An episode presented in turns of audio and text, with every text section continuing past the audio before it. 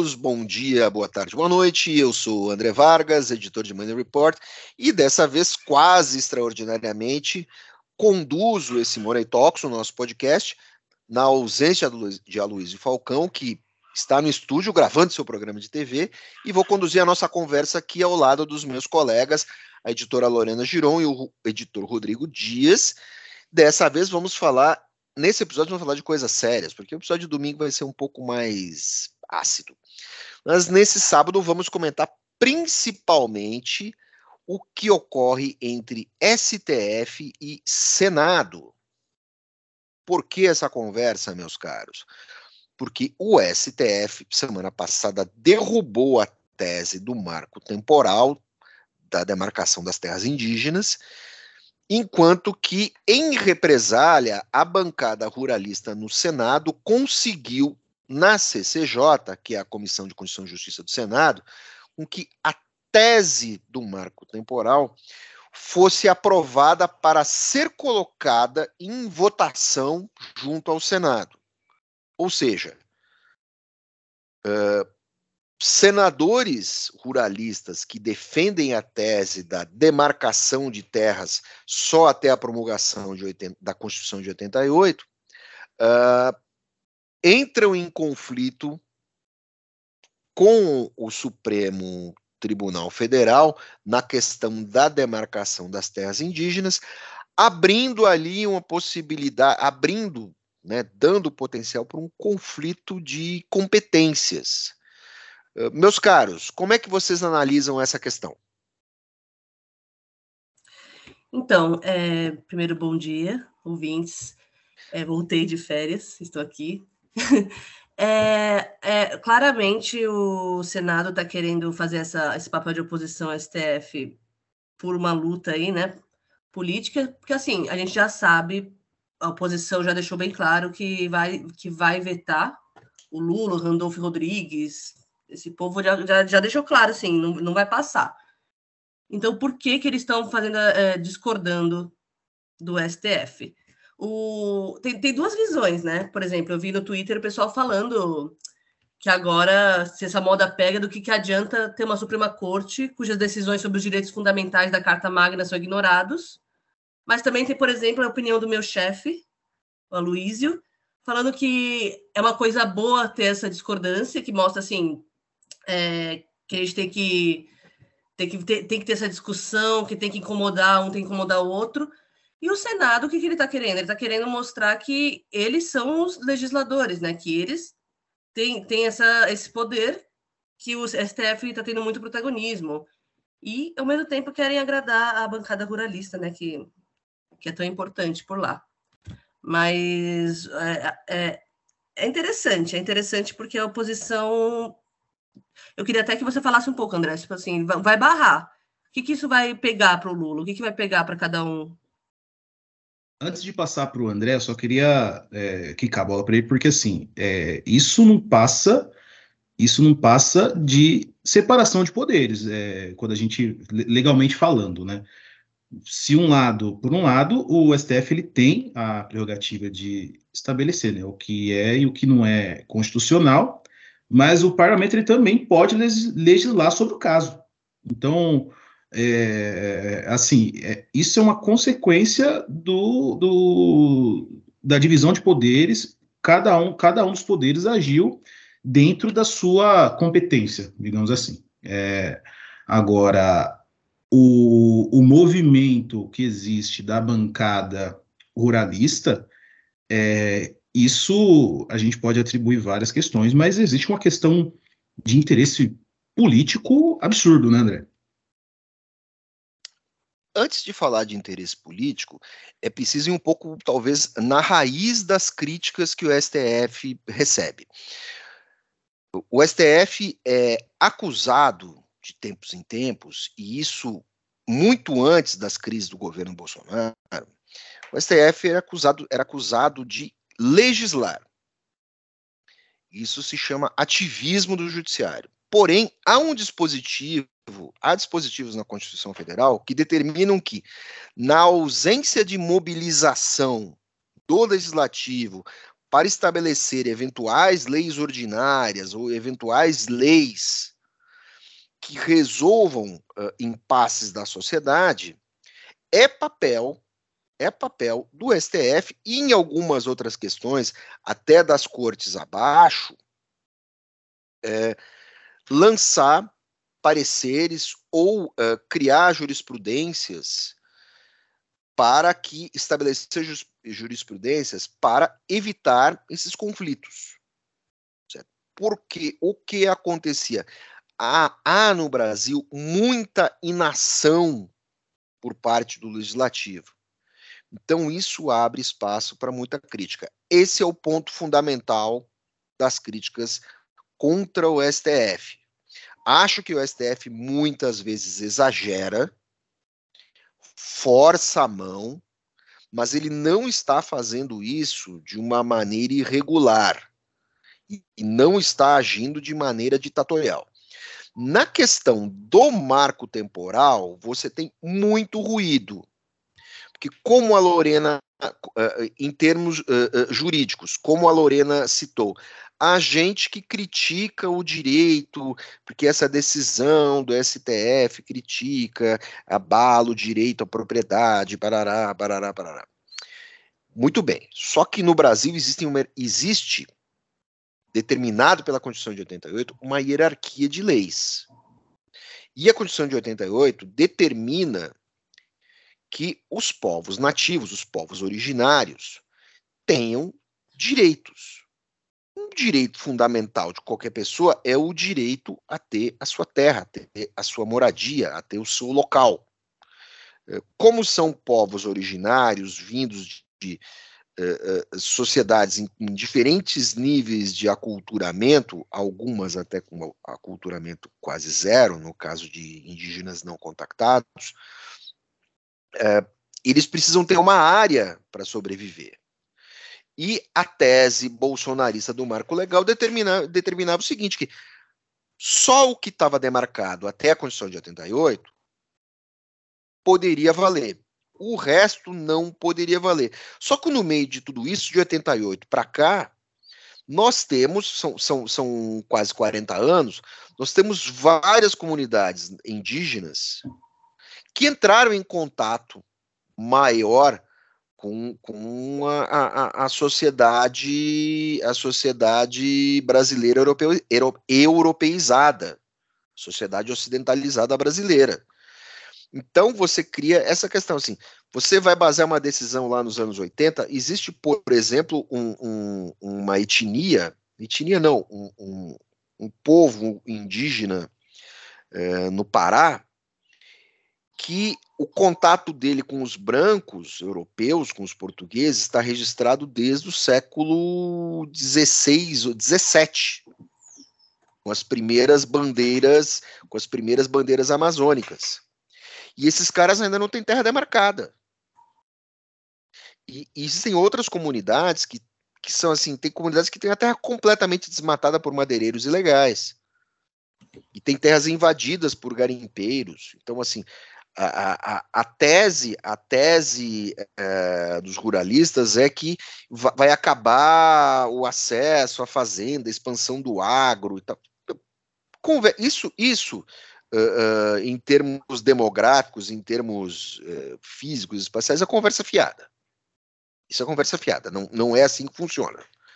É só você analisar onde estão os povos indígenas, onde estão as terras demarcadas, onde estão as terras a serem demarcáveis, certo? Onde estão o, o, os indígenas pouco contactados e onde está a fronteira, onde, onde avança a fronteira agrícola, onde há expansão agrícola. E isso também casa com as questões de preservação. Então, é, não é, é, essa tese ruralista ela é bem ela é bem complicada ela é bem complicada de se defender e ela esbarra nessa hierarquia de leis. Se fosse tudo aprovado, seria facilmente derrubável pelo STF. Agora, isso foi apresentado pela CCJ e vai à votação no Senado. Se for a votação e passar, desce para a Câmara. Se passar, é passível ser vetado pelo Lula. E se o Lula aprovar, é passível de ser derrubado pelo STF por essa questão de hierarquias.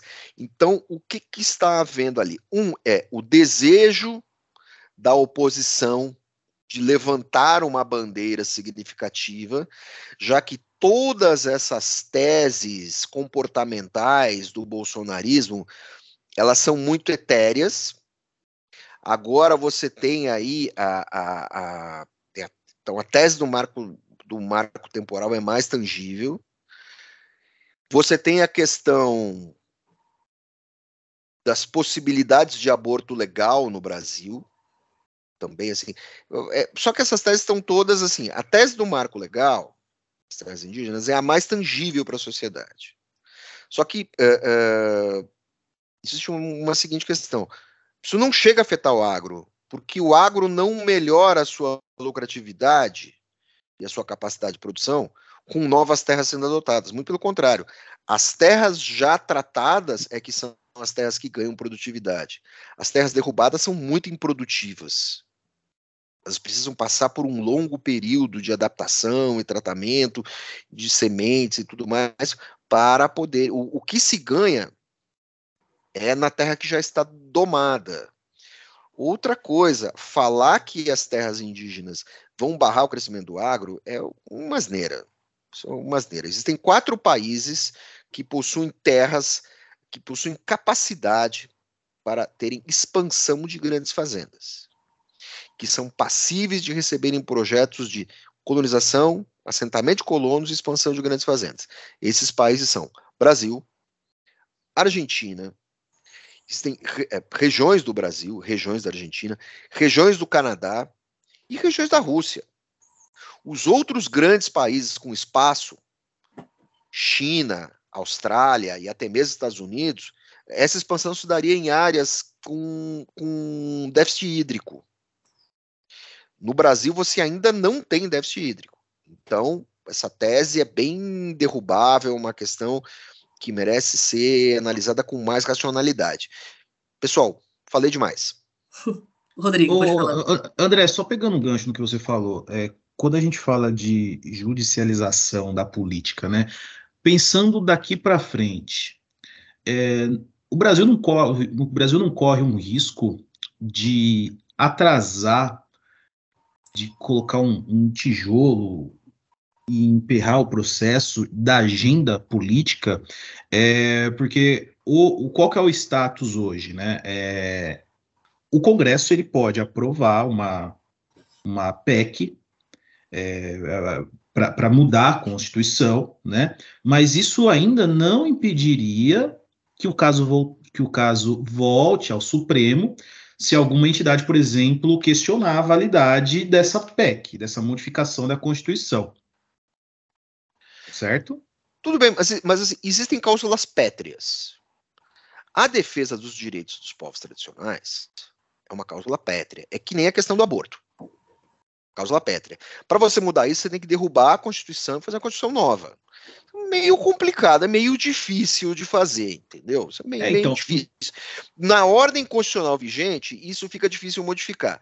Agora, quando você fala de judicialização da política, a política básica, a, a, a política basicamente é legislação. Estabelecer legislação e decisões executivas. Quando você judicializa, é porque você está. É, o que está em jogo não é judicialização, não, tá? São, são questões legislativas. Judicialização é você levar a questão para outras instâncias, até instâncias mais baixas. Então, é, é, essa tese ela é altamente derrubável, até porque nenhum momento se apresentou o que é terra demarcável, o que não é. Não, não há um mapeamento disso. Na hora que você tiver um mapeamento disso, você vai ver que barranca de rio, áreas inundáveis, áreas de proteção permanente e tal, são até maiores do que as áreas do que do que as áreas demarcáveis para povos indígenas. E mesmo assim sobra espaço para você estabelecer avanços do agro, não só sobre o cerrado. É, é que assim, sobre... é, alguns, alguns, alguns veem isso com, com bons olhos, outros não. Por quê? É, há quanto tempo o Brasil não está discutindo o marco temporal de terras indígenas? É, e isso, isso vai perdurar ainda por algum tempo. Outras discussões que já foram mobilizadas pelo próprio STF, não na mesma proporção, são casos é, é, diferentes, mas que a Câmara tem interesse em discutir, por exemplo, é, é, descriminalização da maconha entendeu? Que tem uma, que tem vários, tem, é uma gama, é um leque muito grande de, de discussão. Mas assim, a agenda do país, ela, isso seria bom? Esse, esse, esse tempo é, empregado para discutir esses temas? Eu acho que são temas necessários, mas assim existem questões mais importantes. Uh, uh, você tem aspectos da reforma tributária que ano que vem o que nós sobre a reforma do ano que vem o que, que você vai fazer? Ano que vem você vai discutir uh, leis complementares da reforma tributária. É aí, por exemplo, que o pau vai pegar. O pau vai comer. Por quê? Porque é ali que você. É, é, é, nesse momento da lei complementar que você vai discutir alíquotas, que você vai discutir uh, questões de conselho federativo e outras coisas que vão ser. vão impactar mais na vida das pessoas até do que o próprio arcabouço da reforma. Então, assim, se perde muito tempo uh, uh, nesses debates, que tem muito de componente ideológico, que serve para aquecer militância, já preparando o caminho para a eleição, do que de fato lidar com as questões importantes que vão afetar o bolso consumidor. Eu preciso lembrar que, por, por exemplo, a gente começou a falar de marco temporal, a gente rumou para a reforma tributária. A reforma tributária que está aí é a reforma tributária que estava pronta desde o governo Temer. E que foi ganhando adentro do governo Bolsonaro, mas que não andou. O governo anterior não, não conseguiu fazer isso. É, é que nem o Pix, não foi invenção do Bolsonaro, o Pix estava pronto desde a Dilma.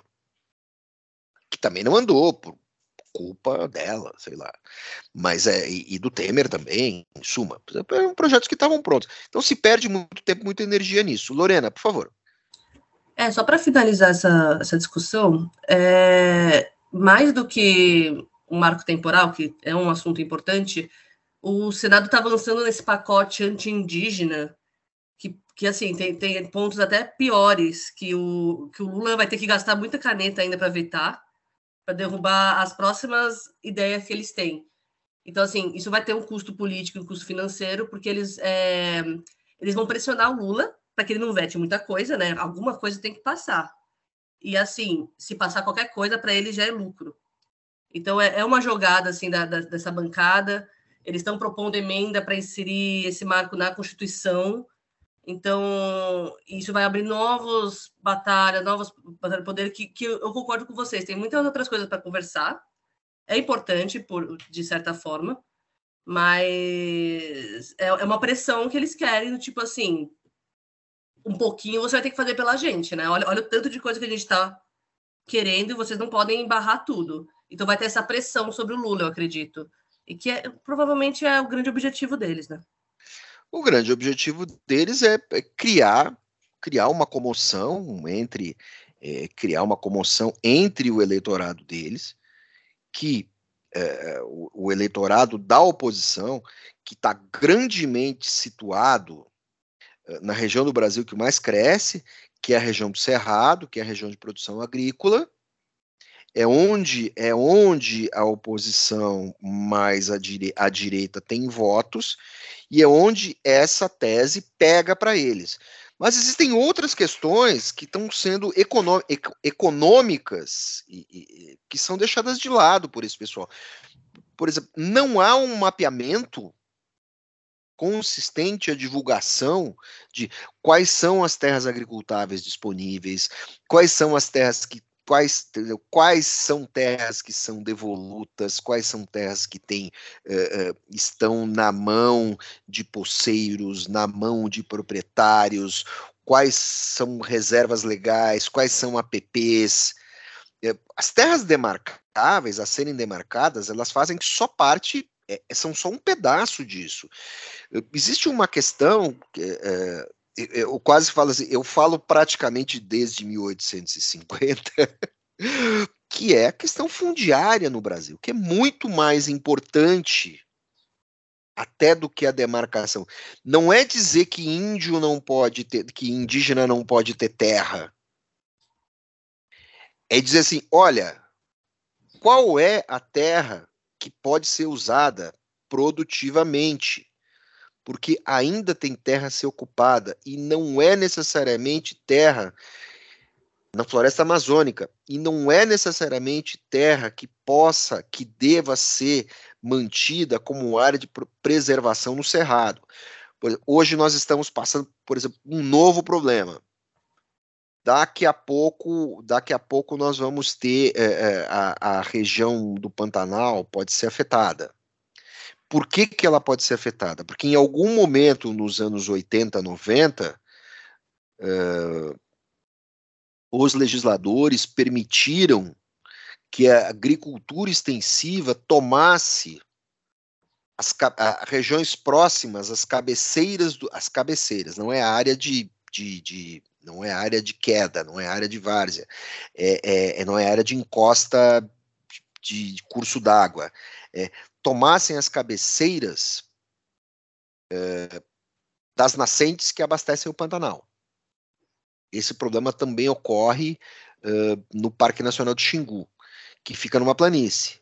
Porém, todo o Planalto, todo o Planalto está uh, cercado por fazendas, por áreas agricultáveis, e nem todas a, a, as nascentes estão preservadas.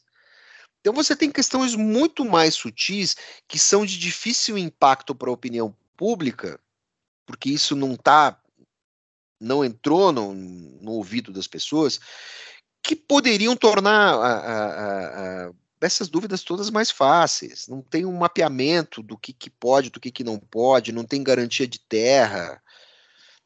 Um dos grandes negócios para escritório, uh, eu conheço um grande escritório de advocacia em Brasília, que eles são os papas da questão fundiária no Brasil. Porque são eles que defendem é, é, cooperativas, grandes fazendeiros e associações de, de pequenos produtores, porque a questão fundiária no Brasil é uma grande bagunça, porque quando houve a marcha para o oeste, o governo militar foi promovido pelo governo militar, eles deram terra para as pessoas, mas não deram os títulos.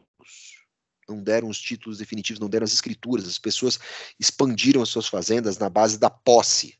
E no meio de tudo isso, você tem a questão da grilagem, você tem a questão do banditismo, você tem uma tremenda uma insegurança jurídica. Então, essa questão do marco legal só vai servir para criar mais insegurança jurídica. Quem ganha com isso? Quem tem mais poder político? É uma questão delicada, é, é, ninguém no Brasil ninguém olha para a questão central, parece assim, sabe? A gente parece que a gente defende a instabilidade e a insegurança jurídica para que o mais forte possa garantir o seu o seu quinhão. E geralmente é um quinhão bem maior do que o dos outros. E na verdade cabe ao legislador estabelecer regras. Dá para todo assim, aquela coisa, se combinar direitinho, dá para todo mundo ganhar dinheiro bom dinheiro com isso. E é o que a bancada ruralista não está de olho. A bancada ruralista está de olho em voto, fazer barulho e, e, e, barrar o governo. Não que o governo seja santo em tudo, né? o pessoal também faz muita bobagem por aí. É, uma dessas bobagens é envolve futebol, direitos humanos, carona, comportamentos indevidos, né, que foi o episódio da ministra Aniele e suas assessoras no final da Copa do Brasil. Pessoal dos direitos humanos metido com futebol. Conta aí, pessoal. Contem aí. É, tivemos esses dois casos, né? É, bem que chocaram bastante essa semana, que foi primeiro que a chefe da assessoria especial de assuntos estratégicos do Ministério da Igualdade Racial, Marcele Decoté, ela, ela foi no jogo, né?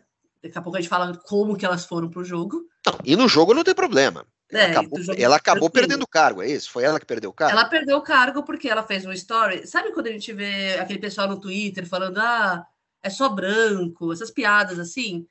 Quando chega para o governo, é um pouquinho mais sério o negócio. É, ela fez story escrito torcida branca, ela gravando a torcida do São Paulo, né? Pronto, torcida branca que não canta, descendente de europeu safado. Pior de tudo, pauliste, ela não usou a linguagem neutra, né? E assim, é, e uma outra funcionária também publicou falando: ah, a Marcele tá, tá abrindo a camisa do Flamengo para São Paulo, essa perigo, querendo, querendo afrontar a torcida de São Paulo, que ficou muito feio, né? É, é, querendo ou não, é, é uma coisa racial, é uma coisa de preconceito. Então, o Ministério da Igualdade Racial falou que, vai, que já tirou essa assessora e que vai, é, apesar de ter sido em tom informal, vai, eles vão investigar, vão apurar a conduta do, dos outros servidores. Ok. Até aí é um assunto. Isso é um assunto, assunto. É, é um assunto privado, é um assunto, uma questão privada, mas como eu sempre falo, o problema do Brasil é decoro. Faltou Uhum. decoro, faltou decoro à moça. Uma pessoa que ocupa um cargo desses não pode ir para suas redes sociais, ainda que elas sejam dela, mas tá no, tá, tava no TikTok ou no Instagram? Foi no Instagram. Tá aberto, você pode ver.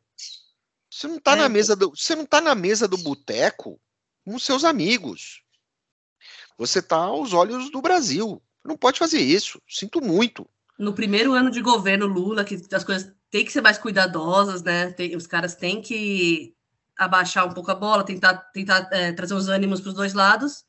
A mulher joga uma dessa, né? Num jogo de futebol que, assim, o pessoal É, ama. é, assim, não foi a, a, a, a ida dela até o estádio do Morumbi, não foi uma com avião um avião presidencial, né, do avião do governo, né? É, isso aí é um outro assunto. É, é, é, é, tirando essa parte, né, é, o fato dela ter ido, eu acho que, ok, né, mas assim, o, o- a questão do... Peraí, peraí, peraí, peraí, peraí. Você tem um detalhe. Você tem um detalhe aí, né? O fato de ir no jogo de futebol não quer dizer nada. Agora, há um adendo. Porque nós estamos contando a história do final para o início. Há um adendo. Havia um evento, uma iniciativa Uma agenda do- política. uma agenda política. na- eh, Você está falando do jogo do Morumbi ou do jogo do Maracanã? Esse jogo, esse jogo ocorreu no Morumbi. Certo? Havia uma agenda política por quê? Porque havia uma iniciativa do governo, com a presença de assessores e da ministra. A ministra estava lá também, não? Estava. ministro, o ministro estava. Pra combater o racismo, diz ela. Para combater o racismo. E a própria secretária faz um post no local e data de um evento, né, de uma agenda política do governo, acusando a torcida do São Paulo de ser euro, eu europeia, não há nenhum problema de ser europeu, tá? mas chamando os caras, a torcida que não canta, dane-se, a torcida não canta. Agora, racista, assim, houve algum evento racista, assim, assim, é ofensivo chamar alguém de racista se você não é racista, se você não tem um comportamento racista, se não há um comportamento racista presente. É, Do mesmo, sou- je- do mesmo jeito que é ofensivo e ofensivo chamar alguém ah, ah, de ladrão. se é, eu você só não acho que for- o governo se você não for ladrão, muito. se você não for um ladrão condenado. Eu só acho que o governo demorou muito para tomar uma atitude, porque assim, precisou o precisou a imprensa questionar, encurralar, quase encurralar, é, propriamente falando, o ministro Silvio Almeida, que tentou aquele jogo de cintura, mas ele, ele, ele sabia, por mais que no momento em que ele foi questionado pelos jornalistas, por mais que ele, por mais que ele eh, eh, não sabia, né, tenha falado que não sabia da, da- da- do- caso, é, era praticamente impossível defender. Tanto é que, que o governo, no final das contas, por mais que demorada, é, tomou a atitude de, de- de exonerar a servidora, que era que é uma pessoa é, de confiança da ministra Marielle, né? É, Aniele, quer dizer. é, Aniele. é, que já trabalhava no Instituto, no Instituto Marielle Franco, enfim, é um caso, é uma bola fora, mas que não é uma exclusividade do governo Lula, né? Bom, eu acho que tem o seguinte: todo governo não justifica, tá? E, e aí você tem um outro fator. É, é, vou caminhando para o início da treta, né? A ministra fogo ali. Existe, existe um, um, um grupo de, de, transporte especial por parte da FAB que leva políticos para todos os cantos, até por causa das dimensões do país. E a ministra Niele participou desse evento viajando, foi criticada por isso, foi criticada por usar esse avião da FAB. Tenho dúvidas se isso é ilegal se ela estava numa agenda política, não há nenhum problema. A questão toda é que todo início de governo, todo hum. início de qualquer governo, contando desde lá do, do, do, do início do governo Collor, isso depois começou a ficar um pouco mais sério no governo Fernando Henrique, há, sempre houve críticas ao uso de jatinhos e jatões oficiais para transporte de políticos para eventos. Eu acho que faltou traquejo político da, mini, da, da Aniele e da sua trupe ao pegar essa carona. É, todo o início de governo sempre tem esses pequenos escândalos que causam desgaste ao executivo. E é batata. Sempre tem, e sempre tem gente que acaba exonerado se repete. Não deveria se repetir num terceiro mandato de Lula, num quinto mandato do PT. Seria, a, a, mas é justificável a, a exoneração dessa assessora. Até porque, de novo, o problema principal foi compostura. Senão, tirando o problema da compostura, estava tudo certo. Agenda política, um evento. Fica estranho, fica criticável. Ah, um evento político numa decisão no jogo de futebol. Fica. Por isso é bom ter cuidado. Diga, Lorena. É, sempre lembrando que ela foi lá para assinar um protocolo de prática contra do racismo, futebol, que é uma, foi uma coisa bem legal, um relatório. E aí coincidente, é, consequentemente, ela foi para o jogo. Então, ela, é, tem muita gente falando, ah, ela pegou o jatinho só para ver jogo. Calma. É uma coisa é diferente da outra. É, o que eu ia falar é que, assim, é legal, todo mundo sabe que é legal, é uma agenda política e pode. Só que eu não acho que é isso que está em debate, essa farra dos jatinhos. É, se você analisar os gastos, foram tipo 6 mil reais para um assessor de Brasília e Campinas, 6 mil reais de Brasília e Porto Alegre, 37 mil reais de São Paulo a Nova York. É, é, é, é, um debate de economia, de, de, e que de economia, de meio ambiente, porque, por exemplo, o, o Embraer 191, né, ele precisa de 100 mil reais para voar. É, é, combustível, é, é custo do aeroporto, é o pessoal, 38 ministros em uma viagem. Então, assim, se cada um fizer uma viagem, quanto que vai dar, quanto que isso vai custar? É, eu vi exemplos, por exemplo, de gente. O Alckmin já recusou, o Alckmin tinha que fazer coisas e recusou é, usar o avião, porque falou que não precisava. Então, assim, é, não faz sentido. É, é, é importante pela segurança, eu entendo. Ninguém está falando para ela pegar ônibus, ninguém está falando para eles pegarem é, outras coisas, mas, mas é muito gasto por uma coisa assim que dava para ter outras soluções, né, André? Daria para usar avião de carreira. Aí tem que, você tem que ver assim quantas pessoas estavam no voo é complexo. Mas, de novo, insistindo, o Ministério da Igualdade Racial, uh, alguém que é irmã da Marielle Franco, que é muito criticada, certo? Marielle Franco entrou no, no, na mira da oposição nacional, uh, uh, então, situação, quando já era um cadáver já tinha sido morta. Então, assim, com muita minimização do papel dela, mas o caso dela foi exemplar, porque um representante não pode ser morto balhado, lugar nenhum.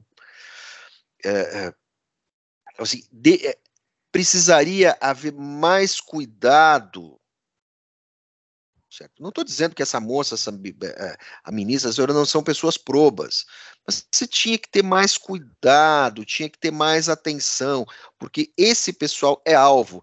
Se fosse uh, alguém do Ministério da Agricultura que tivesse ido para a festa do peão de boiadeiro de Barretos para assinar um protocolo, ninguém ia falar uhum. nada. Ninguém ia falar absolutamente nada. Certo?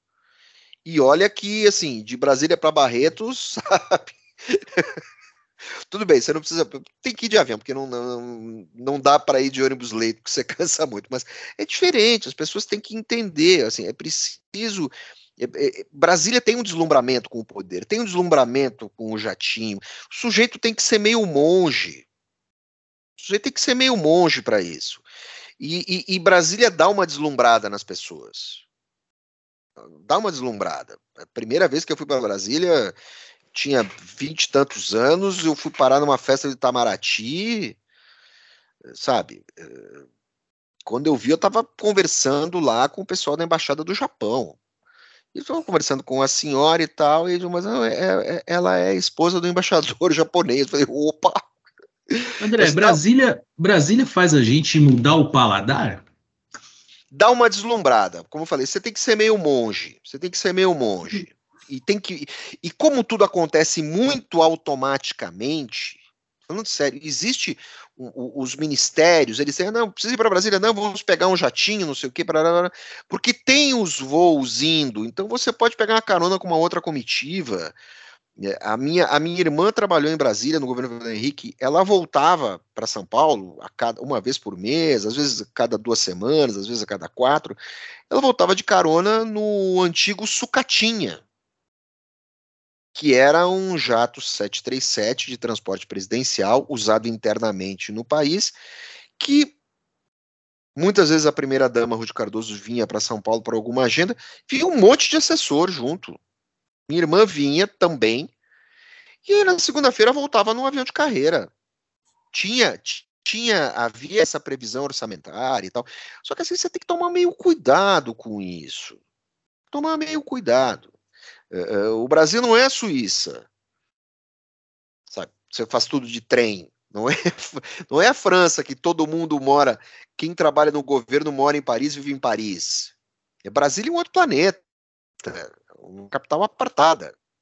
Então é preciso, é preciso ter cuidado para não tomar esses tiros da oposição. Tá aí. Né? É, integrantes do executivo com pouca prática, certo? Tomou um tiro, foi derrubado.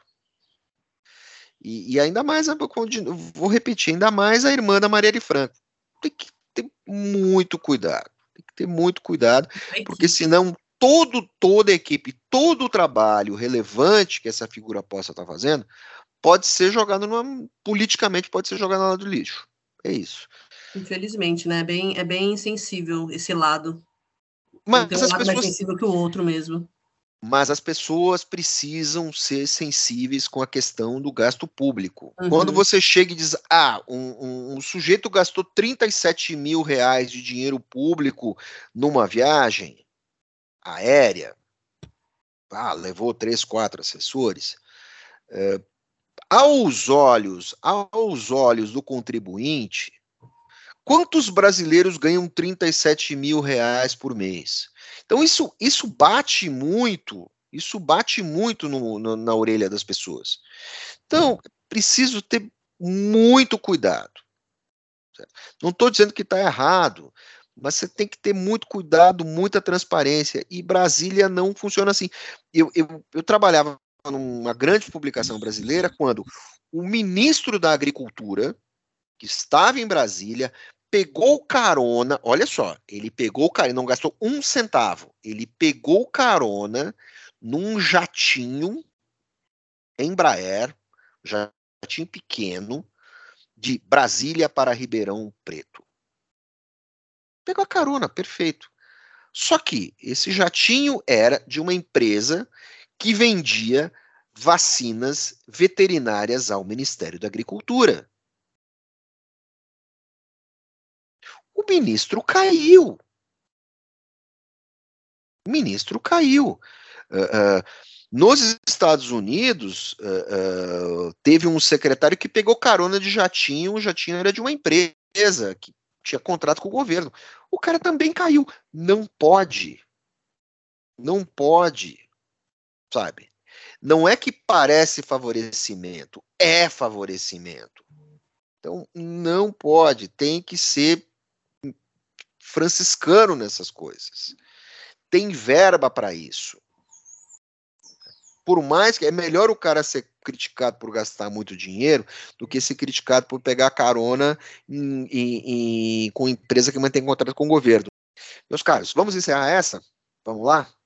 E por hoje é só. Até amanhã. Grande abraço. Até a próxima, pessoal. Até amanhã, pessoal.